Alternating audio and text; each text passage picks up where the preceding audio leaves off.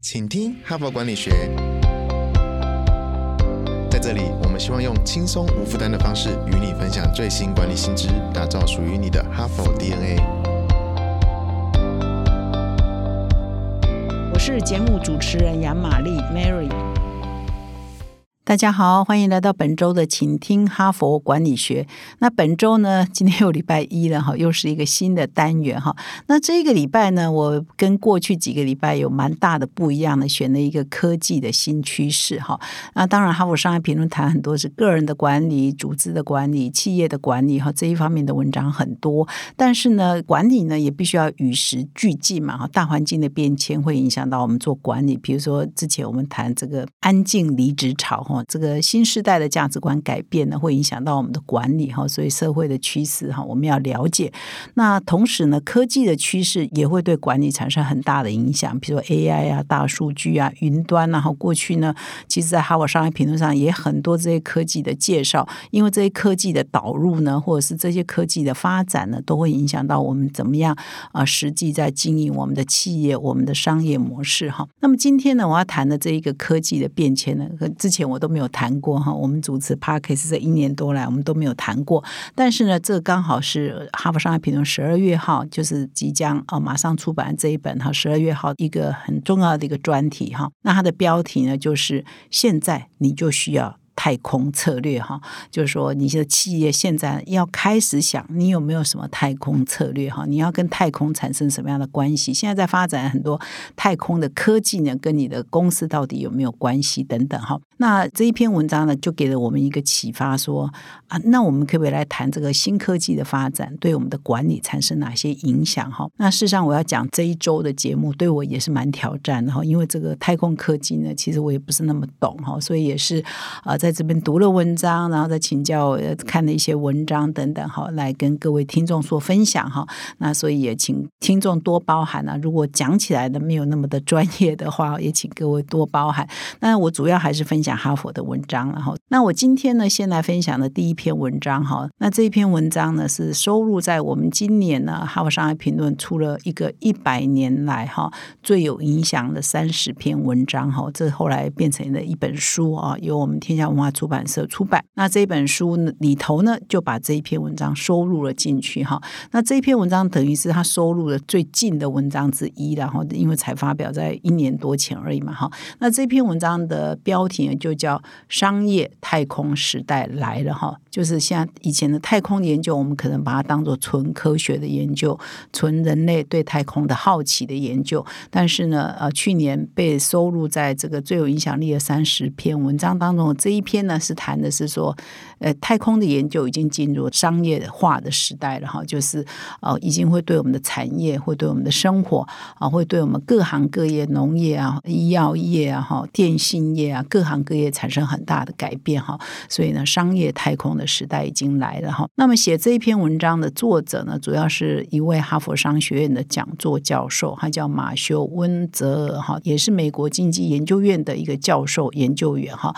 那他跟他合作的是麻省理工学院太空探索计划的月球探索专案的负责人哈。他同时也是哈佛商学院的一位研究员。那他叫梅哈克沙兰哈，所以他们两个啊共同合作呢写的这篇文章。那这一周呢？我要分享的是说，太空策略或太空商业时代来了，基本上有几个重点。我我先在这里先说明一下这几个重点，然后我就会进入这篇文章的说明哈。第一个重点是说，进入太空啊，不再只是政府可以做的事，而是民间现在也非常有能力做了哈。所以不再是政府，民间也很有能力。第二呢，进入太空也不再只是纯粹的科学研究，而是已经有了商业模式了哈。那么第三呢，就是进入太空呢，以前可能要。非常的昂贵哈，只有大国有办法做。那现在呢，大公司也可以做了哈。所以，因为进入太空也不再是那么的贵了哈。那么第四就是说，现在各行各业，我们地球上的各行各业哦，引用太空的技术是越来越普遍哈。所以呢，以上这四点就导到说，哎，所以你的公司呢，也应该要一些太空策略哈。那我这一连四五天呢，就会来谈一下我以上这几个论点哈。那么谈到人类对太空的研究啊、商机啊，其实要先回到人类对太空的好奇哈。其实已经好几千年了嘛哈。我们如果读这个古代的文明啊，一定会或者以前的哲学家、科学家，一定都是一直以来，然后一直到今天呢，就是科学家或者思想家或者是文人雅士啊，总是会仰望天空嘛。就有的人就是呃很抒情的哈，有的人真的当然就是做一些科学的研究哈。从古到今都是这样。比如说我们的农业社会的开始，也是因为我们有日历啊，我们开始知道这个大地的这个运作的规则嘛等。有立法，这个也是跟太空的研究哦，对太空的了解是有关的嘛哈。那么到科学革命的时候，我们呃小时候读书啊，都会读到什么哥白尼的什么日心说啊哈，就改变人类对宇宙的认识嘛，观察天体嘛。那什么伽利略发明了啊史上第一台可以观测用观星用的望远镜嘛哈，那他也被称为近代的科学之父嘛哈。所以一直以来，人类的文明一直发展到现在，我们一直对太空呢。本来就是充满了好奇哈，一些小男生啊，他小时候也喜欢仰望天空啊，一些小女生啊看星星啊等等，这都是人类对这个太空的好奇嘛哈。那么迪士尼皮克斯这家电影公司啊，有一部经典的动画片哈，叫做《玩具总动员》哈，大概各位听众呢应该都有看过哈。那《玩具总动员》里头有一个很名气很高的这个知名的角色，叫做这个巴斯光年。那你还记得他有一个口头禅？嘛哈，它就是飞向宇宙浩瀚无垠哈，就英文的叫做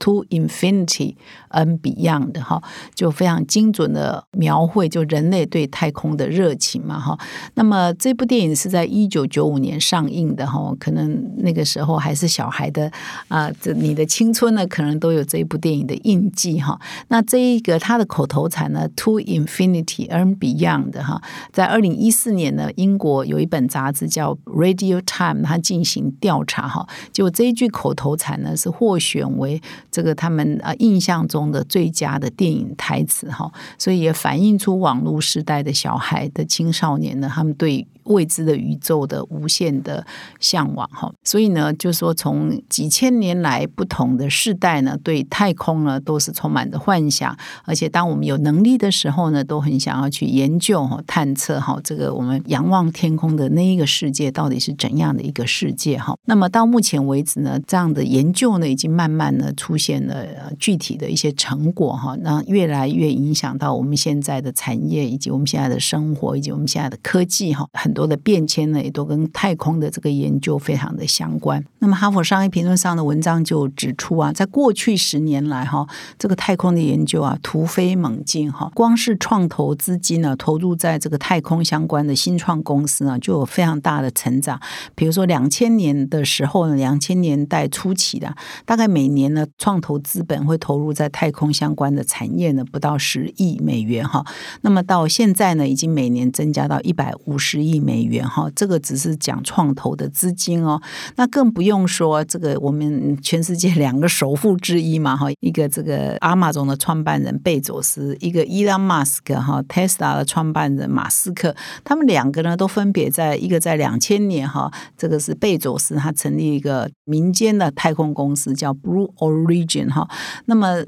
马斯克成立的叫 Space X，他是在二零零二年哈。他们这两家公司呢，都很努力的在研究怎么样发射火箭、发射卫星，把人送上太空，甚至把人以后送上火星哈。所以他们过去二十年来也做了非常多的努力了哈。所以这使得我们过去认为，或者我们住在台湾认为，想到太空就会想到美国的太空总署，已经完全是不一样的，而是很多民间在参与。那除了说这个 SpaceX 啊，或者是 Blue Origin 之外，其实其他很多的公司哦，也都投入了相关的太空的研究，包括说，比如说波音啊，哦，或者是 Virgin 哈，英国的这个维珍银河这一家公司哈，就是也蛮多公司也都投入了相关的努力哈。那么我今天要分享的这一篇，这个商业太空时代已经展开了哈，它有一个蛮好的分析哈。他说，这个商业太空时代可以分两个层次啊哈，第一个层次是。太空哈来供应地球需求的经济哈，这个是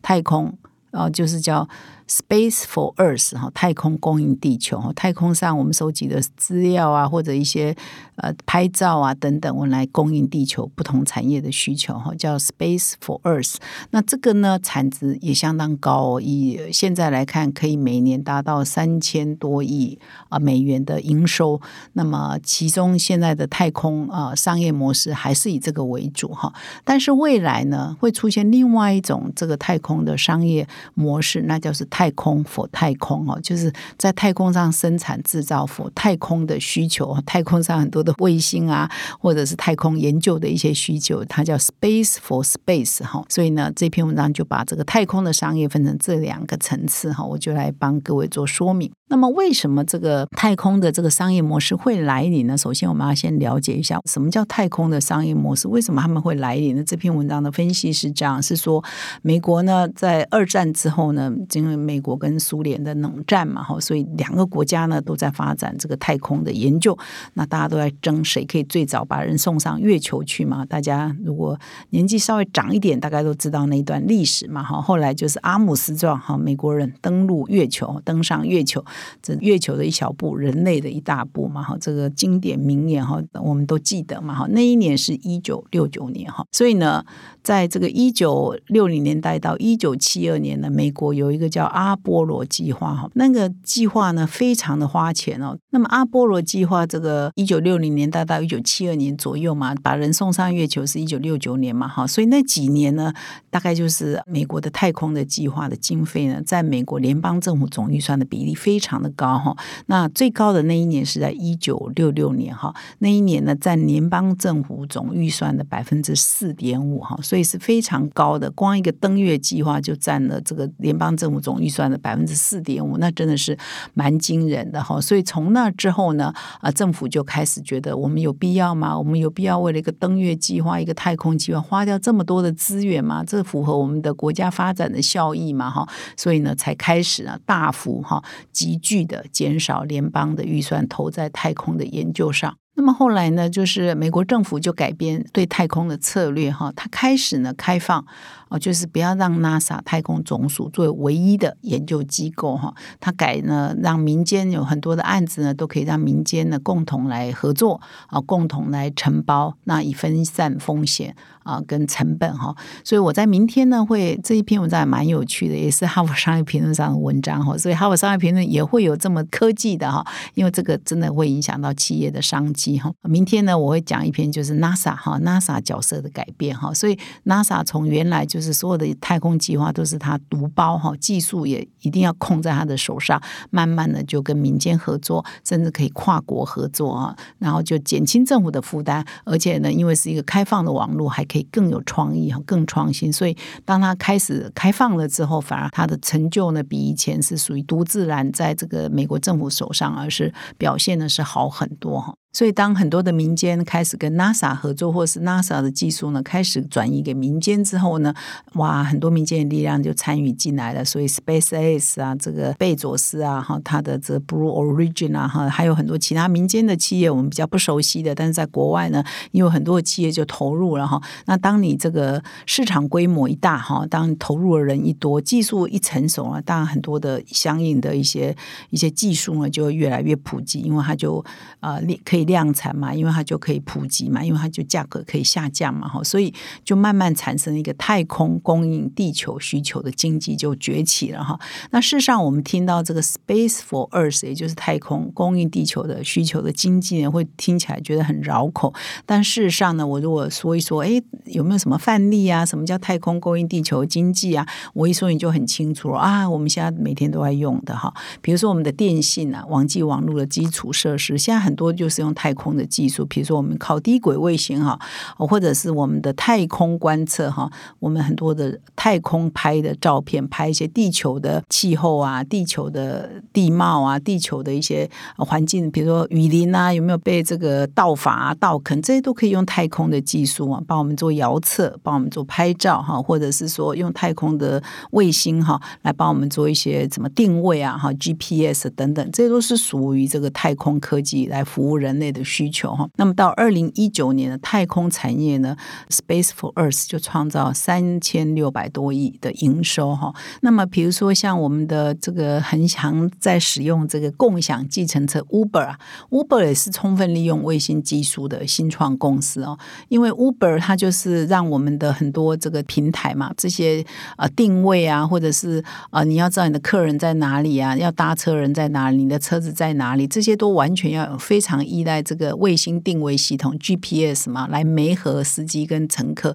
呃，GPS 啊，就是最长现在民间使用啊最广的一项卫星的技术嘛，太空的技术嘛。所以这个 GPS 啊、遥测啊、拍照啊、哈等等啊这些技术呢，已经是越来越多产业在使用了。这是 Space for Earth 哈。那我接下来呢，再来说明一下 Space for Space 呢，这个商机呢也正在崛起哈。现在只占这个太空商机的五个 percent 而已，但是它未来呢会快速的崛起。这个一九七零年代，NASA 就预测过哈，就是如果太空可以供应太空需求的经济可以崛起的话哈，那么它未来的商机啊，你是这个太空供应地球需求的经济的好几倍哈。当然，现在很多这个太空研究还有一个梦想，把人送到火星去居住嘛。想想看，如果以后啊，我不知道多少年以后了。有可能有人类居住在火星，那你要创造多少的需求给火星上居住的人可以使用呢？那不是市场是非常庞大呢？我现在这样讲很像天荒夜谈，很像做梦哈，科幻哈。但是的确有很多科学家是往，或者是 Elon Musk 就是往这个目标在迈进的哈。所以如果有一天呢哈，几百万人要在太空中居住，他的食衣住行娱乐他的需求呢，就让这个 Space for Earth 的需求相形见绌嘛哈。那么二零二零年。的十一月啊，Space X 啊，就是伊朗马斯克已经送了四名啊，这个一般人哦，送到这个国际太空站哈。那就是说，这些呢是往他的目标迈进哈，因为他以后呢就是有一个目标，终极目标是要让人类可以移民火星了哈。那么事实上，国际太空站我不知道各位听众了不了解，就是它说是地球轨道上最大的卫星哈，也是大概是也是人类送上去的嘛哈，一个足球场那么大，所以有的时候我们在地表上有时候。用肉眼呢，可以看到它诶，快速在空中划过哈，就是国际太空站。那么国际太空站呢，也就是人类所设的悬在外太空的一个科研基地嘛哈。那么其中呢，现在很多人呢，很多研究机构啊、组织啊，都在这个国际太空站上进行很多独特的研究，比如微重力的研究、零重力的研究。那这个呢，除了用在这个天文学啊、物理学啊、气象学啊等等，我们可以想象得到的之外呢，蛮有趣的。哦它在这个零重力的环境之下，也非常适合，比如医药业啊、材料业哈啊、医学业啊，在这里做一些有关于是药物啊的研发哈，蛮特别的哈。所以现在很多呃产业呢，也都在 ISS，就是国际太空站上做研究哈。所以呢，呃，现在说 Space for Space 啊，就是说太空火太空的这个商机呢，就是说谁啊可以在啊太空上生产制造国际太空站上所需。要的一些机具啊、设备啊，那这个不就是太空上的制造业吗？哈，在外太空中做制造业，提供外太空上面的需求嘛？哈，这是 space for space 嘛？哈，那的确在二零一四年有出现这么一家公司哦，它是一家新创公司，公司的名称就叫 Made in Space 哦，就是太空制造公司哈，它就用三 T 列印的方式在 ISS 上，也就是国际太空站上哈，成功的做出了一个扳手哈。那这样我们就不用在地球制造啦，然后还做大老远的卫星哈的火箭呢送到外太空去，这就很省成本了嘛，因为直接就在太空站上制造，然后在太空站上使用嘛。那么除了这个刚刚讲的这一家公司呢，这个文章也提到还有蛮多其他的公司呢，也就在外太空上做一些制造了哈。那所以呢，这真的是一个超乎哈我们想象的一个世界了哈。因为像我个人呢，是完全平常也不太去关注这个哈。那或许我们听众当中有人是对这个充满好奇的哈，但是我觉得这个我们还是呃在经营企业界嘛，在企业界内服务，还是要关注一些新兴的科技的发展。那这个就是属于啊，我们平常可能一般台湾。人不太关注，可是它的发展是很迅速，未来呢也会影响到我们的哈，所以我们还是勉强努力的了解一下哈。如果你觉得很难的话，那你再多听一次就听懂了嘛，要不然就看一下我们的文章，点到我们的说明栏，点击我们的文章可以看更多。我也要利用这个机会呢，跟各位听众分享哈佛商业评论的线上学院 Personal Learning Cloud 是企业发展、组织学习最好的解决方案，从个人成长、团队发展到组织策略规划，让知识落地成为你的能力及战力。请到说明栏了解更多。感谢你的收听。现在就注册 HBR 数位版会员，每月三篇文章免费阅读，与世界一流管理接轨，阅读更多管理大师的精彩观点。现在就开始。